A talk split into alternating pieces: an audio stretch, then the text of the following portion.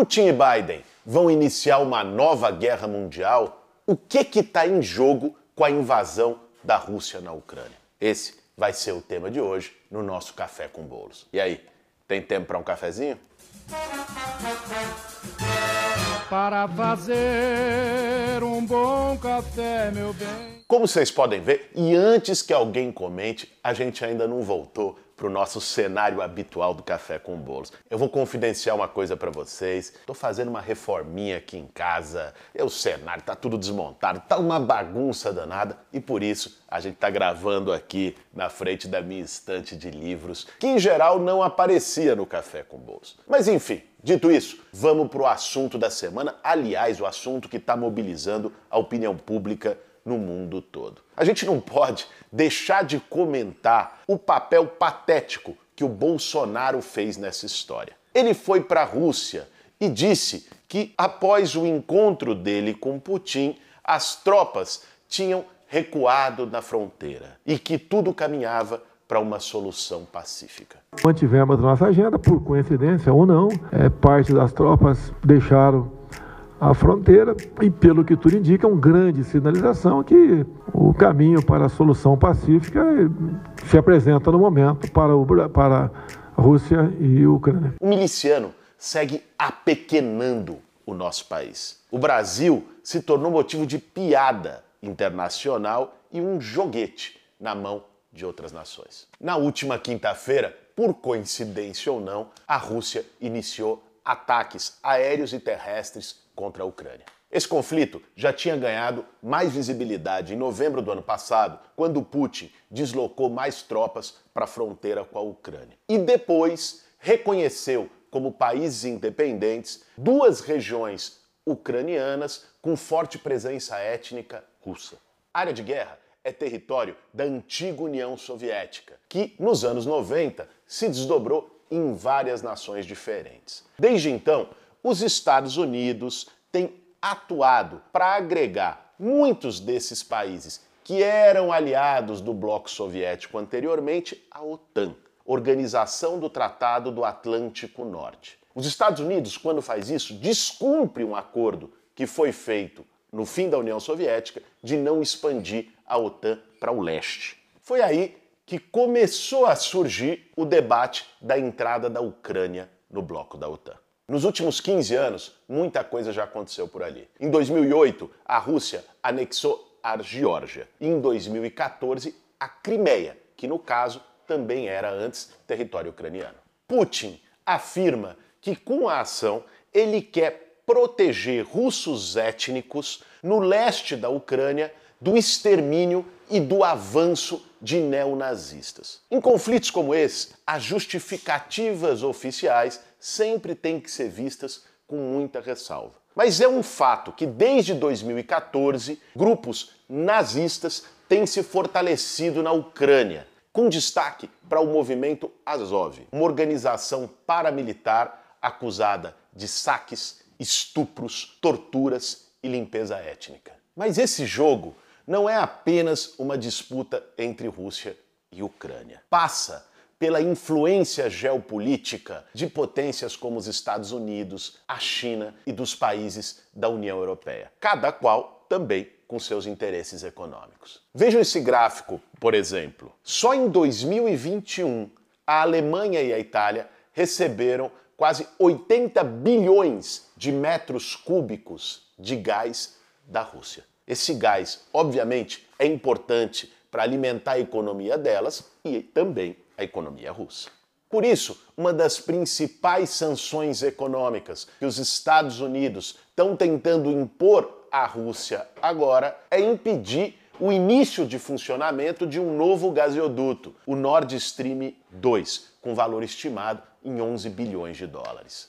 Mas o centro do conflito é mesmo a OTAN, particularmente a iniciativa dos Estados Unidos, desde os anos 90, de expandir o seu acordo militar para o leste, chegando cada vez mais perto da fronteira com a Rússia.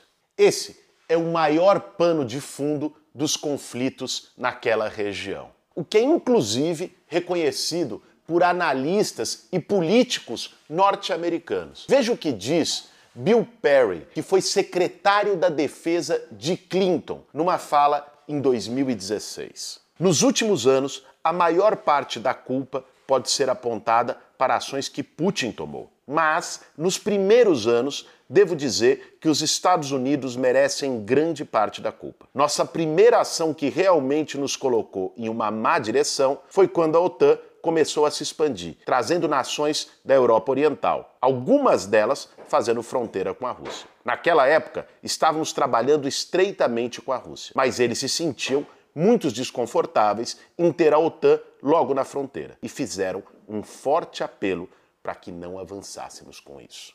E a Ucrânia é justamente a fronteira ocidental da Rússia. É nesse contexto que acontece aquilo que os especialistas chamam de proxy war, a guerra por procuração, onde países que estão em disputa se utilizam de terceiros como espécie de intermediários para não lutarem diretamente entre si.